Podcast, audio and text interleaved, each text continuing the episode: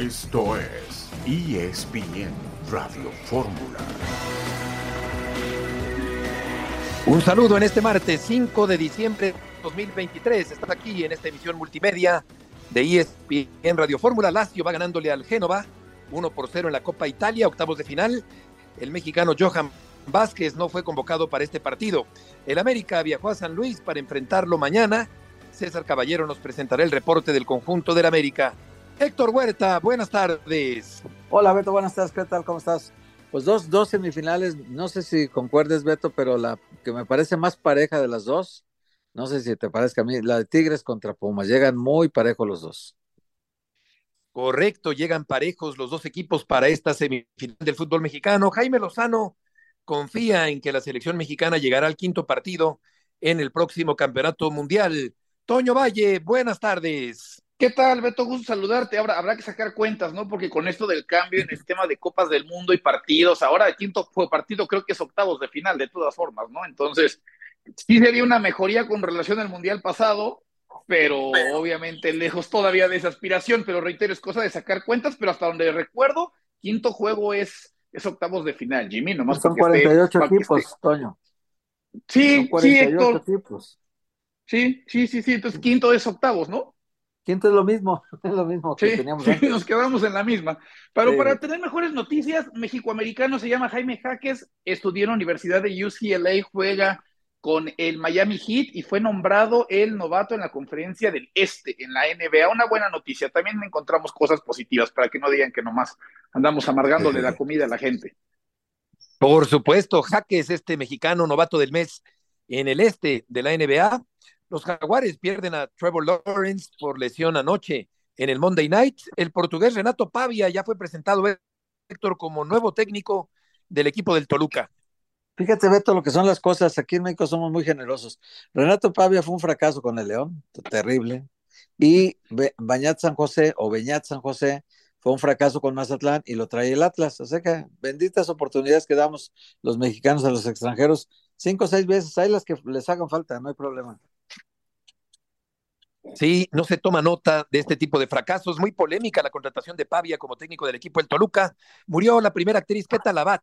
Es madre de nuestro, era madre de nuestro amigo y colega periodista deportivo, comentarista deportivo Pablo Carrillo Labat. Le mandamos a Pablo y sus hermanos nuestro pésame por la muerte de Keta Labat.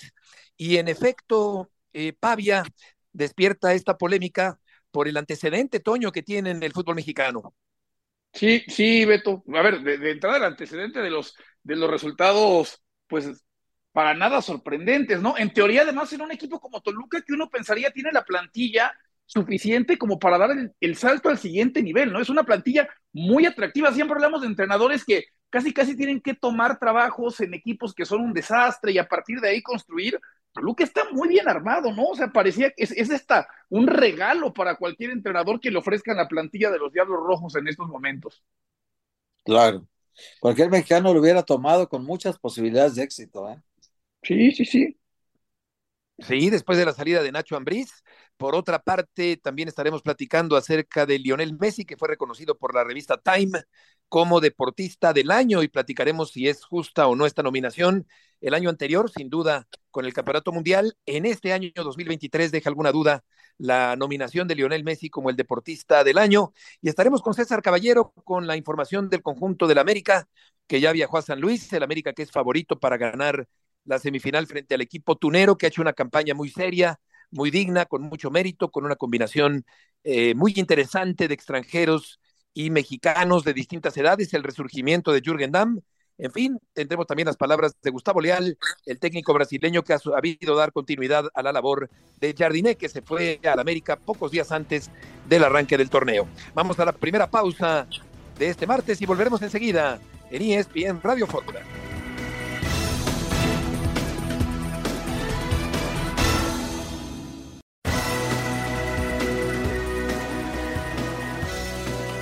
De regreso en esta tarde en ESPN Radio Fórmula, vamos contigo, César Caballero, allá en San Luis Potosí. Gusto en saludarte. Hola Beto, ¿cómo te va? El gusto es todo mío. Seguimos aquí en San Luis Potosí, ahora la espera de que aterrice el conjunto de las Águilas del América que ya viene en camino a la capital potosina para disputar el primer capítulo de las semifinales este miércoles por la noche en el estadio Alfonso Lastra.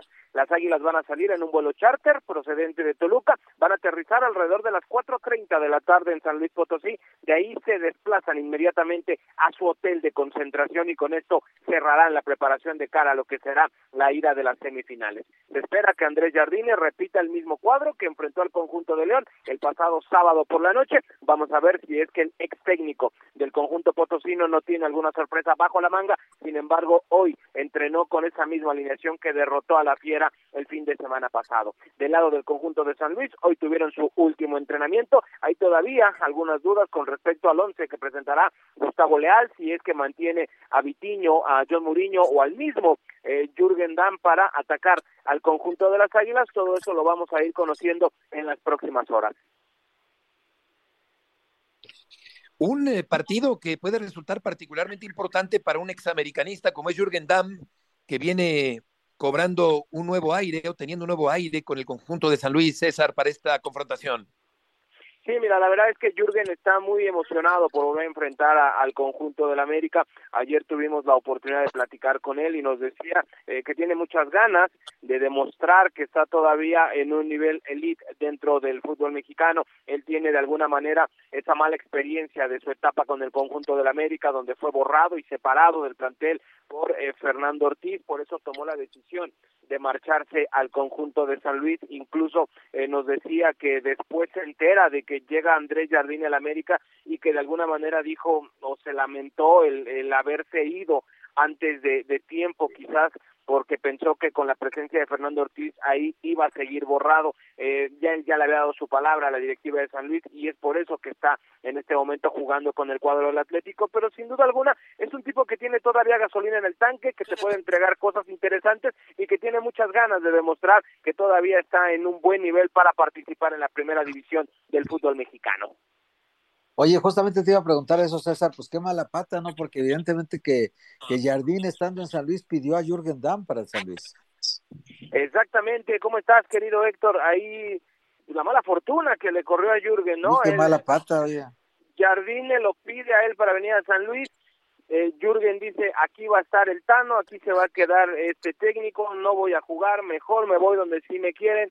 Se viene con Jardín, estuvo dos o tres semanas con el conjunto de, de San Luis practicando con el ahora estratega del América, Jardines se lo llevan o más bien se lo arrebatan al San Luis y se queda varado Jürgen Damm con el conjunto del Atlético.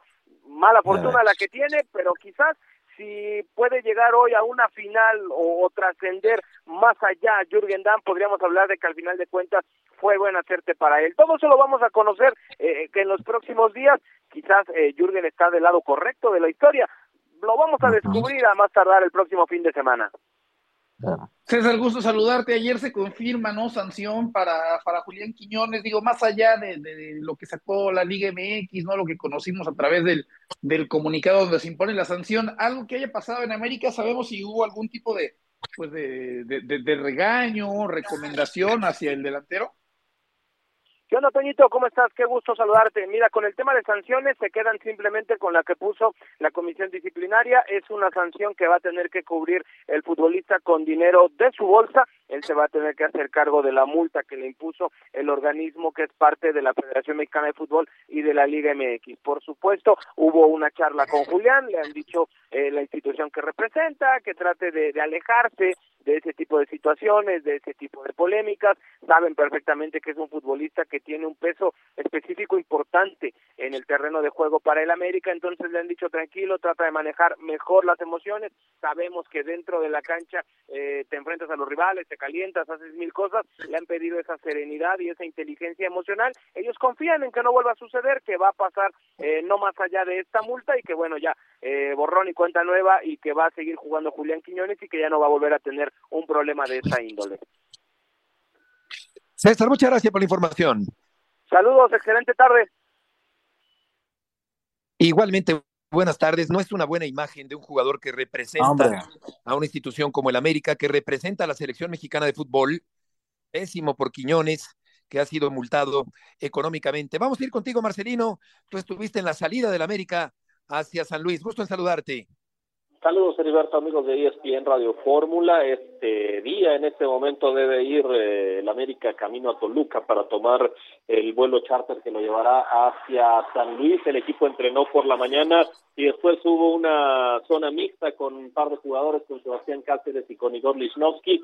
En el caso de Cáceres, hablando sobre lo que ha sucedido en las últimas semifinales para el América, descartando que haya fantasmas, pero que sí eh, reconocen que de alguna forma el, el fútbol quizás ha sido un poco injusto con ellos en las últimas semifinales y que pues el aprendizaje es eh, no perder la paciencia, que en algunos momentos de las anteriores semifinales que han perdido, eh, han perdido la paciencia, han dejado de trabajar bien con la pelota, que es lo que los caracteriza, y eso mismo lo han trabajado con André Jardinés. Son tres semifinales consecutivas las que América ha perdido, la última que ganó fue en el Apertura 2019 al extinto Morelia, a partir de ahí tres semifinales que América no puede avanzar a la final, pero si nos remontamos a las anteriores once, esto será la segunda después del título de la Apertura 2014. América solo en tres ocasiones ha podido avanzar, ha perdido ocho semifinales en los últimos nueve años, por lo tanto, eh, pues esta es una nueva oportunidad para ellos para tratar de, de instalarse en la final del fútbol mexicano y buscar ese título. América con plantel completo para el partido de ida, lo más probable es que repitan alineación con la que vencieron a León el sábado pasado. Oye, Marce, qué, gusto saludarte. ¿Cómo estuvo la, la gente en el, en el aeropuerto? ¿Fueron a despedirlos o no? Porque yo no veo muy, como muy metida la gente de América con el equipo, ¿no? No ha habido estas serenatas todavía, no ha habido, o, será que en cuanto vayan avanzando esta ronda de semifinales ya se entregarán totalmente en la final.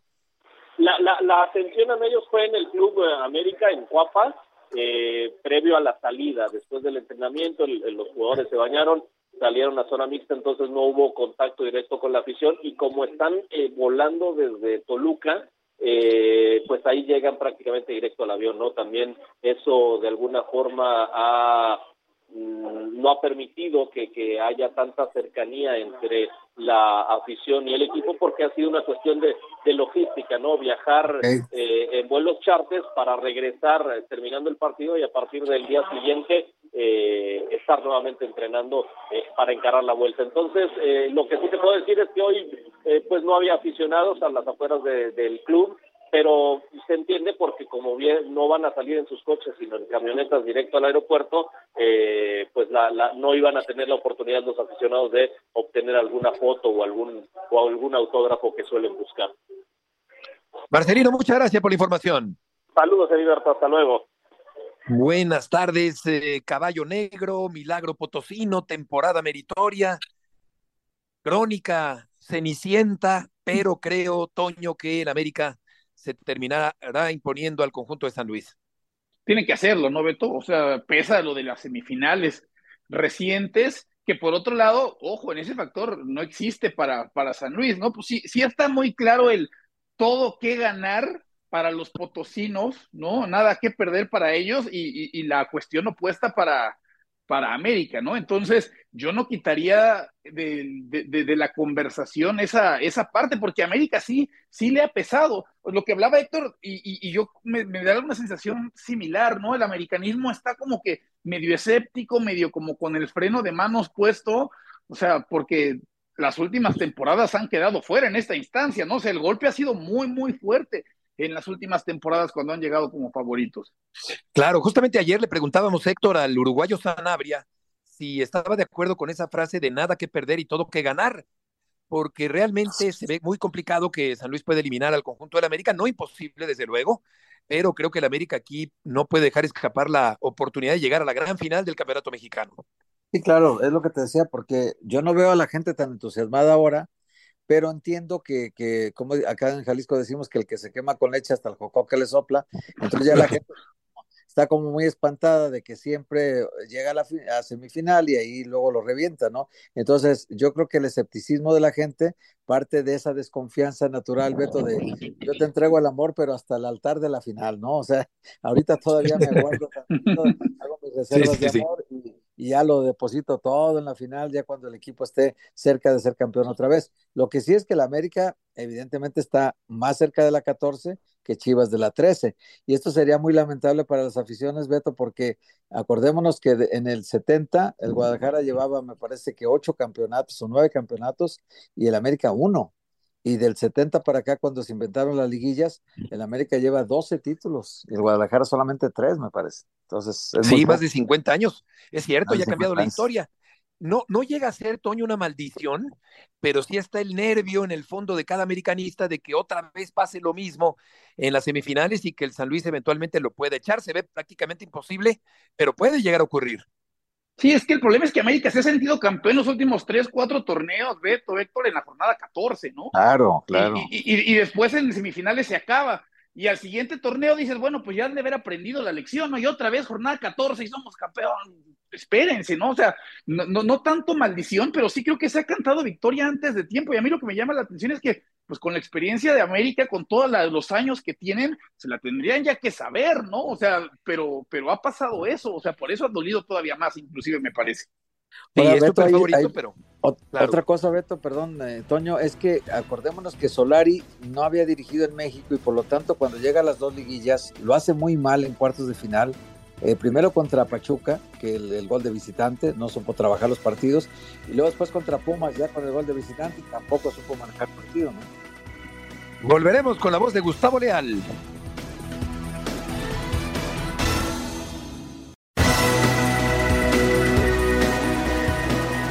Enlace vivo con el profesor Gustavo Leal, el director técnico del Atlético de San Luis, que se une a esta edición de Fútbol Picante. Profesor, felicidades se va echando a todos, pero ¿se echará al América también o ahí va a caer usted? Uh, estamos trabajando para seguir, estamos trabajando con un objetivo de lograr la primera estrella para el Atlético de San Luis y ahora nos tocó enfrentar al América y para eso estamos. Pero va contra, va contra su maestro, profesor, o, el alumno va a superar al maestro, o el maestro seguirá siendo el maestro, profe. ¿Cómo sabes que él no era el maestro y Yargini el alumno? Ah, ¿tú sabes a algo? Ver. No, pregunta, a lo mejor que él no nos, este, ah. eh, no nos diga. No, André sigue siendo el maestro, pero ahora nos toca a cada uno defender su lado, defender sus colores y, y a ver qué va a pasar. Vamos a ver, creo que van a ser dos grandes partidos y ojalá al final estemos nosotros en la, en la final. Eh, profesor, a ver, para usted, ¿cuáles fueron las claves en el play-in y en la, ya en la liguilla contra Monterrey? ¿Cuáles fueron las claves de ustedes?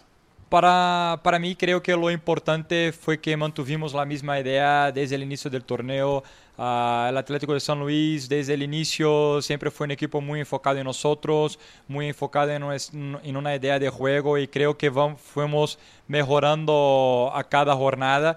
Y cuando llegamos ahora en, en el momento más importante, el momento que, que nos preparamos desde siempre para llegar, estábamos con una idea de juego bastante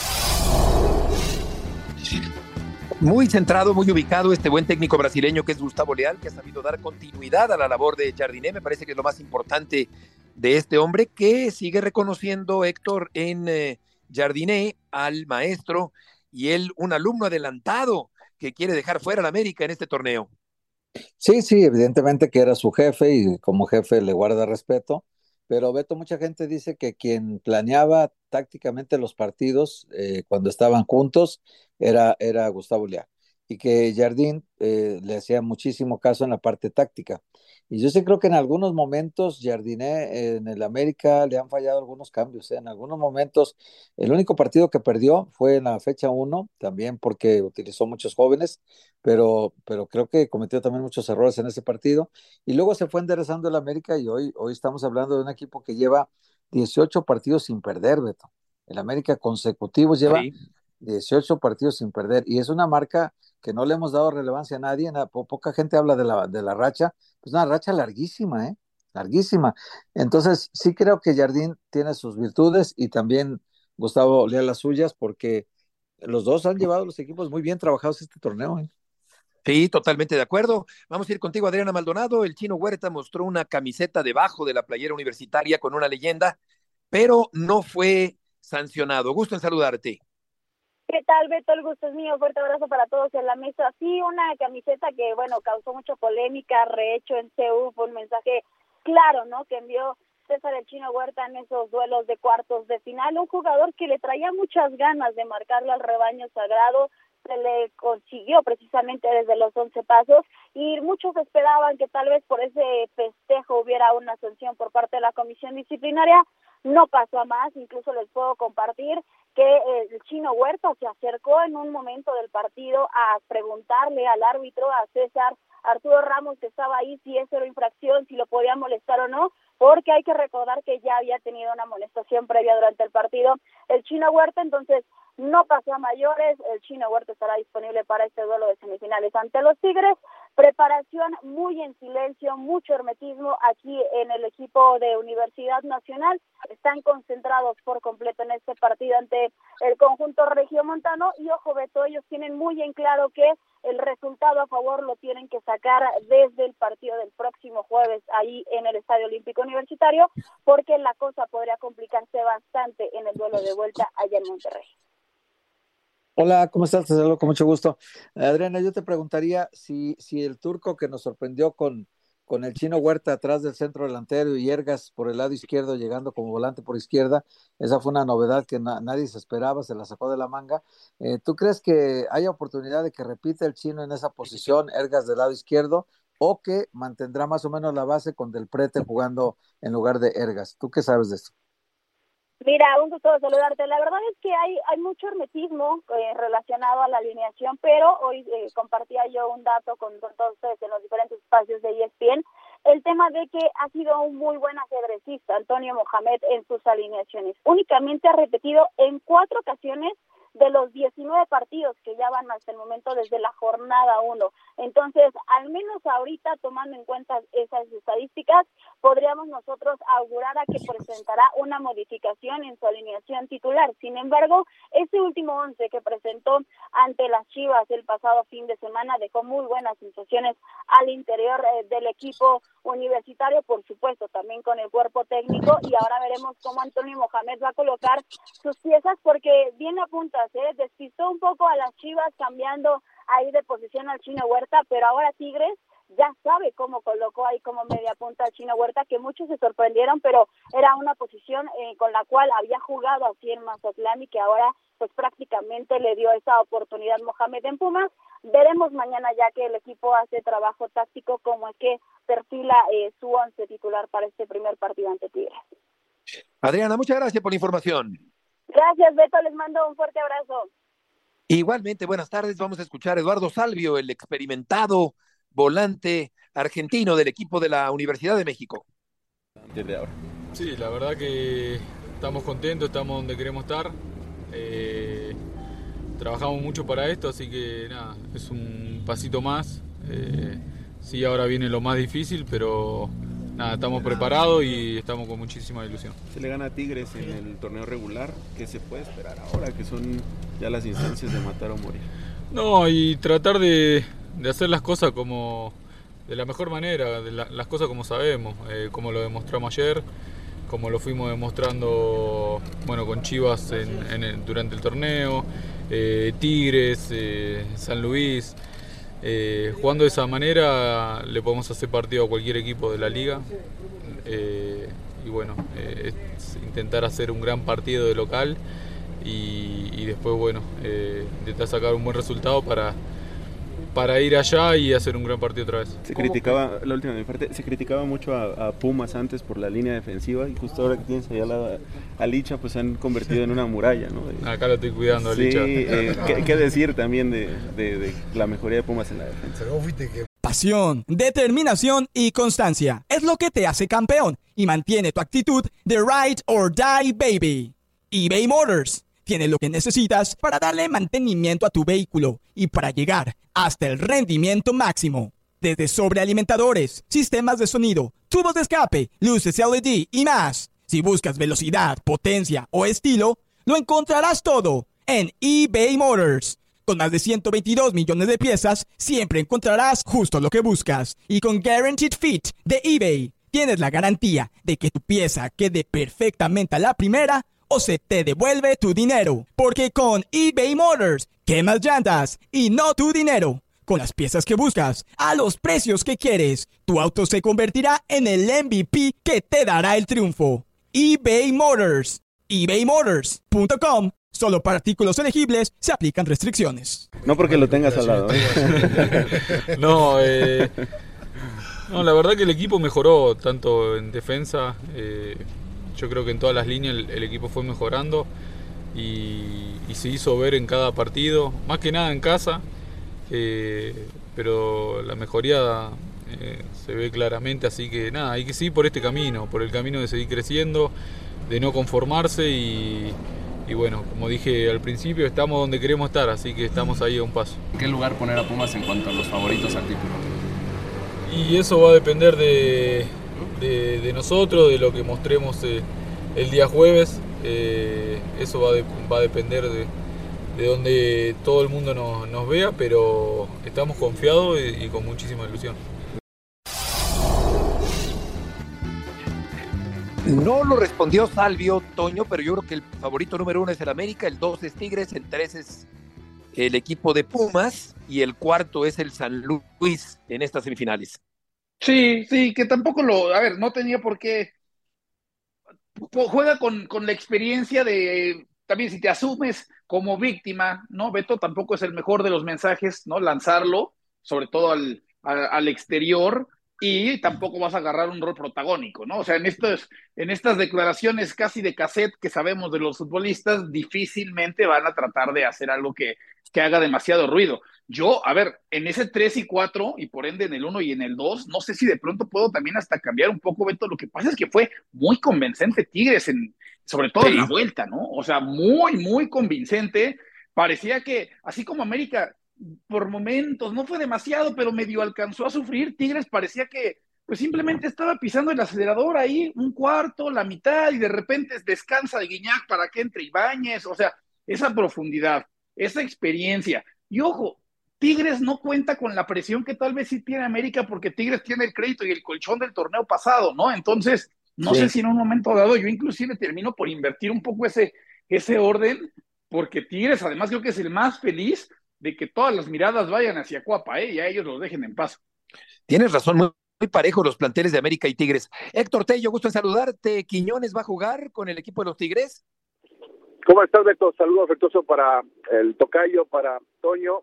Está descartado, Beto, no solamente para el partido del jueves, es también para la vuelta del próximo domingo acá en la Sultana. Eh, presenta un desgarro en el aductor largo de la pierna izquierda Fíjate que en las primeras horas del día platicaba con gente a la interna y me decían que era una distensión y escasas uh, par de horas eh, mandan el uh, comunicado, el reporte médico y confirman que es un desgarro. Entonces, eh, pues al ser un desgarro, como mínimo, si fuese algo muy superficial, que no fuese profundo y tampoco de, de una gran longitud, pudimos pensar en, en 12 días, en una super recuperación, pero de entrada hablar de un desgarro me, me pondría a pensar que, que está prácticamente fuera del, del, resto de la liguilla.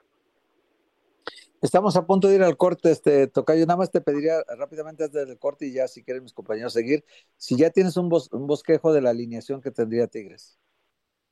Sería el mismo, Tocayo Gusto Duarte, sería el mismo que venció a Puebla con Raimundo Fulgencio ¿Sí? ocupando nuevamente el, el, lugar de Luis Quiñones y va, va con sus mejores hombres Siboldi para, para el partido del próximo jueves. Correcto. Héctor, muchas gracias por la información desde Monterrey.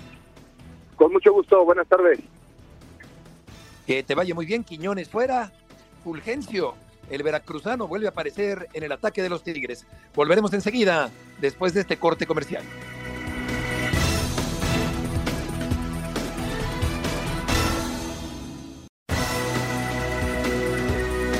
De regreso, Huerta, Valle y Murrieta en esta tarde de la segundo, del segundo día de la semana en ESPN Radio Fórmula, un portero que ha ido perdiendo terreno en la lucha por llegar a la selección mexicana, cambia de aires. León Lecanda, gusto en saludarte.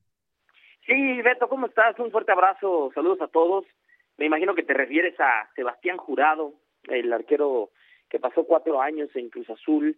Eh, bueno, finalmente ya hay un acuerdo entre las partes. Hablamos del Club Cementero y FC Juárez para el préstamo por un año con opción a compra. Conforme a lo que me he podido enterar, Beto, por fuentes, la propuesta de Cruz Azul era una opción de compra obligatoria para el equipo fronterizo a cambio del 50% de los derechos federativos de jurado, que firmaría un contrato multianual con los Bravos y en caso de que haya una venta futura, porque es joven, tiene todavía futuro, 26 años, Sebastián Jurado, bueno, pues en ese caso Cruz Azul conservaría el otro 50% restante eh, de, de la cantidad en que pudiera venderse a futuro a otra institución. Por ahora Cruz Azul suma solamente bajas, Beto, y ninguna alta confirmada. Hola León, qué gusto saludarte. Oye, Lo- y para empezar este desbarajuste que siempre trae Cruz Azul todos los torneos, y ahora no es una excepción, ¿por qué no presentan a Iván Alonso? ¿Qué miedo le tienen? Es una gran pregunta, mi querido Héctor, qué gusto saludarte como siempre. Eh, yo preguntaba justo también ahí dentro de Cruz Azul, me decían que la intención o la idea, el plan es presentarlo el 18 de diciembre al director deportivo uruguayo Iván Alonso, junto al nuevo entrenador argentino de Cruz Azul, Martín Anselmi, es el proyecto o es el combo, ¿no? Eh, para tratar de, de levantar a la institución que en los últimos dos años y medio no han dado nada bien. Y bueno, pues eso, o sea que querían esperar a estar ya con los dos juntos, presentarlos el día 18, pero bueno, siguen transcurriendo los días. Cruz Azul hace ya prácticamente tres semanas que quedó eliminado de cualquier posibilidad de meterse a la fiesta grande del fútbol mexicano y hablamos de la fecha 17, ¿eh? porque las decisiones se empezaron a tomar desde por ahí un mes antes. Es decir, si Cruz Azul ya tenía pensado que el proyecto iba a ser Iván Alonso, pues quizá lo que más certidumbre le daría a sus aficionados, a la propia institución cementera, sería ya haber anunciado y presentado a Iván Alonso. Pero bueno, ahí sí son, son ideas internas. Pero ya está trabajando, ¿no? Ya está trabajando, Ya ¿no, está trabajando. Sí, yo les puedo confirmar que ya por dos fuentes muy confiables, sé que ya incluso tiene contrato vigente y está planeando Iván Alonso junto al presidente Víctor Velázquez todo el tema relacionado a las altas y bajas. Y por ahí, en análisis, jugadores como el brasileño Moisés Vieira y los mexicanos Carlos Alfredo, Carlos Vargas y Alonso Escobosa, no hay garantía de que ninguno de estos cuatro se quede en el equipo, más allá de las salidas del chileno Iván Morales y del portero Sebastián Jurado, que esas sí ya las podemos confirmar, aunque el club tampoco las ha dado a conocer públicamente. Vaya, un gusto saludarte la gente de Cruz Azul que nos escucha, pues estaba más triste, ya estaba triste y ahora está todavía más, ¿no? Sabiendo de todos los que se van a ir. ¿Alguna posible contratación de lo que suene, que no sea obviamente, y obviamente al preguntarte a ti, sé que no será por el tema del, del humo, ni mucho menos, algo que se escuche como alguna posible certeza en cuanto a incorporaciones para la próxima temporada? Sí, mi querido Toño, un gran abrazo también para ti. Mira, lo más cercano ahorita es la portería. Es decir, con la salida de Sebastián Jurado, claramente Cruz Azul ya había dado una señal desde el torneo anterior que el hueco que había dejado Jesús Corona se lo iban a disputar Andrés Gudiño y Jurado. Y bueno, ninguno de los dos pudo convencer del todo ni a los entrenadores, Ricardo Ferretti y Joaquín Moreno, ni tampoco a la directiva. Entonces, una de las plazas disponibles de jugador no formado en México para Cruz Azul se va a utilizar en la portería. Y te puedo decir que ya hay conversaciones, eh, incluso avanzadas, con el Club Toluca por Tiago Volpi. Es la opción número uno, es el portero que más le gusta al presidente del club, a Víctor Velázquez, por fuentes lo, sé bien. Y el otro es un arquero, el segundo de la selección de Colombia, Kevin Mier, que incluso estaría un paso por delante de su compatriota Camilo Vargas, el guardameta eh, colombiano de, del Atlas. Así que por ahí en esta tercia, entre Volpi, Mier y Vargas, podría salir el nuevo portero de Cruz Azul. Depende también de esas pláticas internas que sostengan tanto los directivos, en este caso Víctor Velázquez e Iván Alonso, como con ¿Cuál es más barato. León? Exactamente. ¿Cuál es más barato de los tres? Sí, de los, más, de los tres el más barato es Kevin Mier, porque todavía ser, no ha salido, está en Atlético Nacional en Colombia, y si bien es seleccionado de su país, todavía no tiene, digamos, los blasones como Thiago Volpi o Camilo Vargas. Y es un arquero, este chico Kevin Mier, que eh, viene con, digamos, las mejores referencias por parte de quien será el nuevo entrenador de Cruz Azul, Martín Anselmi. León, muchas gracias por la información. Muchas gracias a ustedes, muy buena tarde. Buenas tardes. Curiosamente, los dos porteros del Cruz Azul acabaron en la frontera, Corona en los Cholos y Jurado en el equipo de Juárez. Y vamos contigo, Hernando Moritz, allá en Guadalajara, con la información de las Chivas que han quedado eliminadas del Campeonato Mexicano. Gusto en saludarte.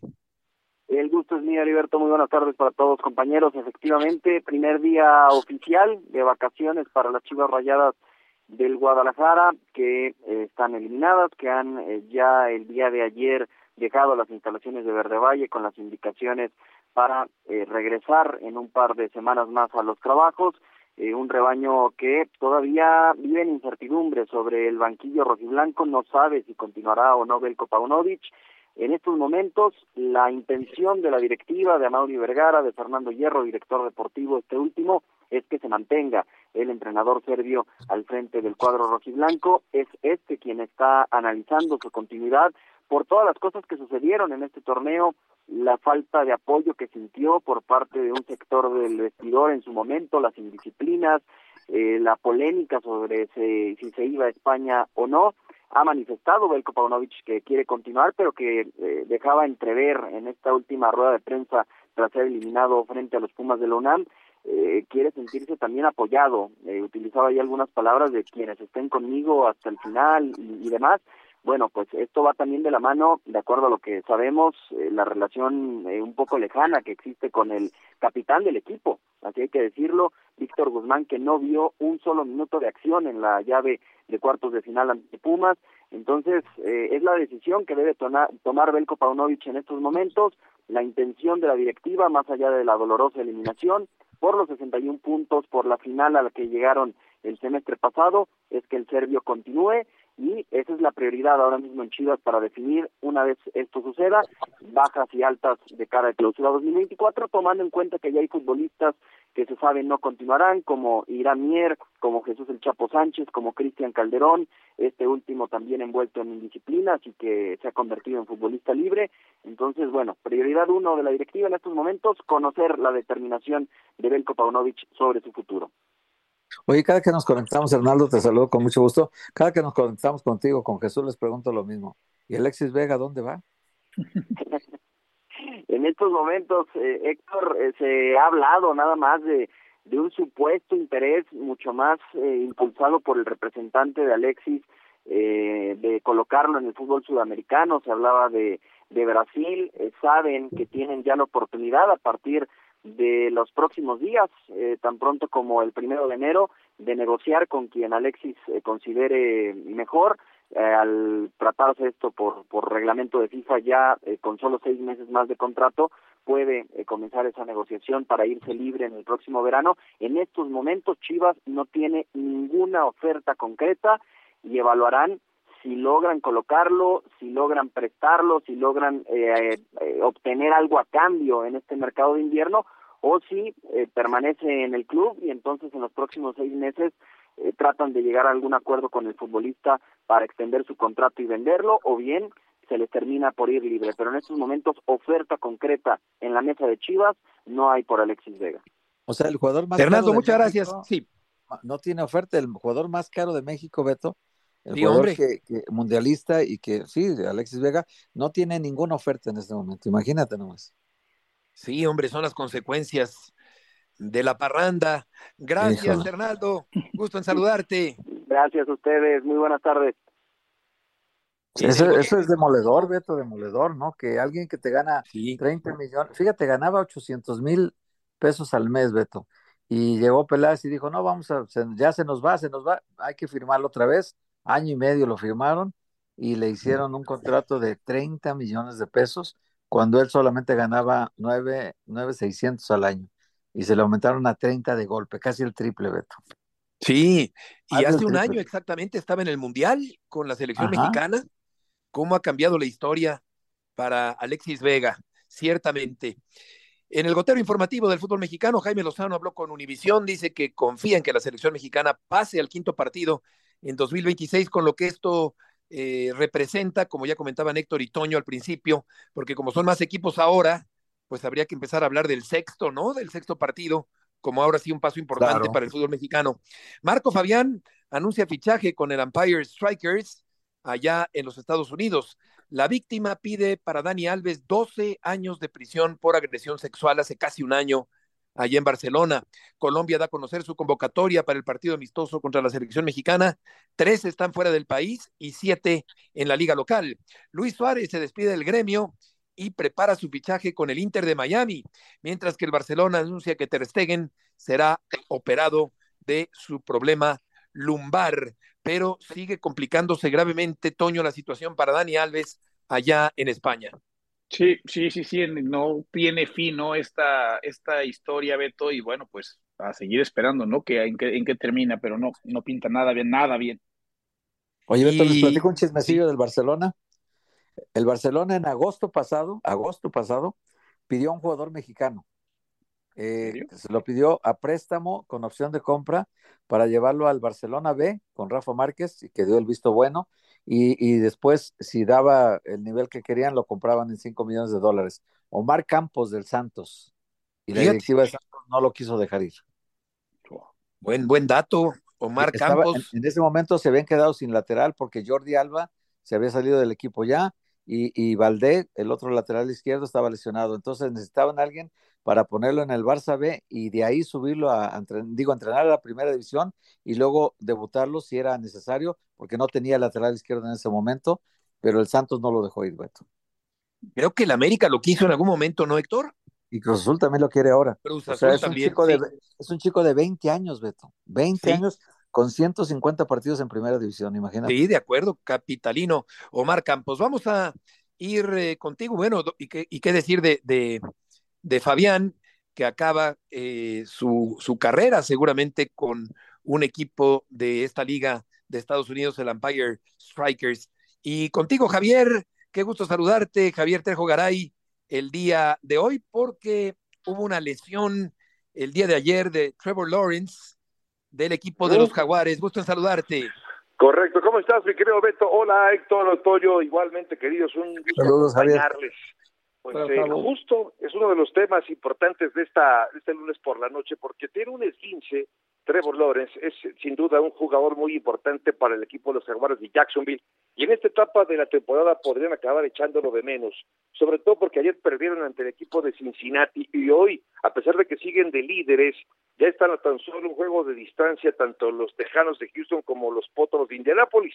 Así que si los Jaguares de Jacksonville no aprietan, podrían incluso perder el liderato de esa división. De hecho, el día de ayer, si Jacksonville hubiera ganado, con esta combinación de resultados, porque Baltimore no jugó, podría Jacksonville haber tomado el control de la conferencia americana. Pero al caer, eh, me parece evidentemente que es un, es un tropiezo inoportuno, pero lo más grave podría ser, más allá de la derrota, haber perdido a su mariscal de campo. Habrá que ver la evolución de, Trevor Lawrence en los próximos días, a ver si está para jugar el próximo fin de semana. Pero sabes que también lo notable, mi querido Beto, amigos, fue el día de ayer la victoria del equipo de los bengalíes de Cincinnati. No cabe duda que por eso esto es una liga maravillosa. Cuando todo parecía que desfavorecía al equipo de Cincinnati, con muchos lesionados, incluido Joe Borro, aparece Jake Browning, un eh, mariscal de campo que apenas estaba en su segunda apertura y tuvo una fabulosa exhibición, más de 350 yardas, no tuvo pases interceptados, fue una noche fabulosa y en tiempo extra el equipo de Cincinnati se lleva el triunfo y Cincinnati, irónicamente, con su registro de 6-6, tiene todavía opciones para calificar, me quiero Beto. Javo, gusto saludarte. Hoy en las apuestas en Las Vegas, Brock Purdy y Dak Prescott, los principales candidatos a ser MVP al finalizar la temporada regular. ¿De acuerdo o no de acuerdo con esto? ¿Quién lo diría, no, querido Toño? Mira, de Brock Purdy eh, lo entiendo perfectamente, bien porque está en un equipo plagado de talento, ha tenido enfrentamientos más complicados, ha salido airoso de ellos, si viene muy lejos lo del pasado domingo, acaba consiguiendo cuatro pases de touchdown, sin intercepciones. Siento que le falta todavía algo más a Brock Purdy para poder ser considerado en este nivel. De los eh, vaqueros de Dallas y lo de Dak Prescott también lo entiendo porque se, ha, se ha mostrado fabulosa la ofensiva, está anotando de 40 puntos para arriba. Yo aquí pondría el asterisco, Toño, sobre a quienes le ha ganado. Apenas el jueves pasado consiguió una victoria sobre un equipo con marca ganadora. Creo que los partidos que vienen, Toño, van a ser determinantes, no solamente para ver si el equipo de los vaqueros puede alcanzar su calificación, que de hecho con combinación de resultados podría lograrla este fin de semana, al igual que el equipo de las Águilas de Filadelfia. Pero vienen enfrentamientos justo contra Filadelfia, luego contra Buffalo, luego Miami, Detroit. Es decir, si en estos próximos partidos el equipo de los vaqueros de Dallas y Dak Prescott mantiene este nivel, creo que entonces sí hay que, hay que creerle a lo que dicen en Las Vegas, hay que mantenerlo ahí como una posibilidad de, que sea el, MVP, pero insisto, yo todavía, yo como Santo Tomás, me creo, Toño, hasta no ver, no creer. Javier, muchas gracias por tus aportaciones del día de hoy. Un abrazo a los tres. Igualmente, buenas tardes. En el gotero del automovilismo, Checo Pérez se pone como objetivo ser campeón de Fórmula 1 en 2024. No quiere poco Checo para el año que viene. La Fórmula 1 anuncia su calendario de seis carreras sprint para 2024, Brasil, Austria, Austin, Qatar, China y Miami. Por otra parte, Novak Djokovic termina el año como número uno por primera ocasión. Este formidable tenista que está empezando otoño a hacer, bueno, ya lleva mucho tiempo haciéndola, pero está por dejar una, un legado muy importante, por octava ocasión, quiero decir, ya convertido en el primero del el escalafón del ranking del tenis mundial. Sí, y para mí el verdadero atleta del, del año, ¿no? Beto, hablabas de lo de la revista Time, ganó, por supuesto, ganó tres de los Grand Slams, ¿no? De, del tenis y además con esos tres empató, superó por uno a Rafa Nadal y después superó por dos a Rafa Nadal como el máximo ganador de Grand Slams en la, en la historia, ¿no? O sea, el año de Djokovic fue fantástico, solamente no ganando Wimbledon porque se le atravesó Carlos Alcaraz. Exacto, el español. Y sí es, eh, Héctor, ya para terminar, Messi el deportista del año, como afirma la revista Time. Sí, yo creo que un poquito influye quién es Messi, ¿verdad? Lo que ha sido Messi, porque en realidad eh, dice, dice la revista justifica el premio o el reconocimiento porque la revolución que armó en la MLS, pero en realidad en el campeonato del MLS no apareció ni siquiera en el once ideal. O sea, la propia liga no lo puso en el once ideal porque la campaña con Miami en lo general fue mala, pero era ya mala cuando llegó Messi, era el último lugar. Ya estaba hundido el Titanic del Inter, ¿no? Cuando llegan él, Busquets y Jordi Alba medio levanta el equipo, le alcanza para ganar el League Cup y ahí arma la revolución, pero perdió en la liga toda Pero creo que parecido, ¿no? Porque Messi. Gracias, Héctor y Toño, y hasta mañana.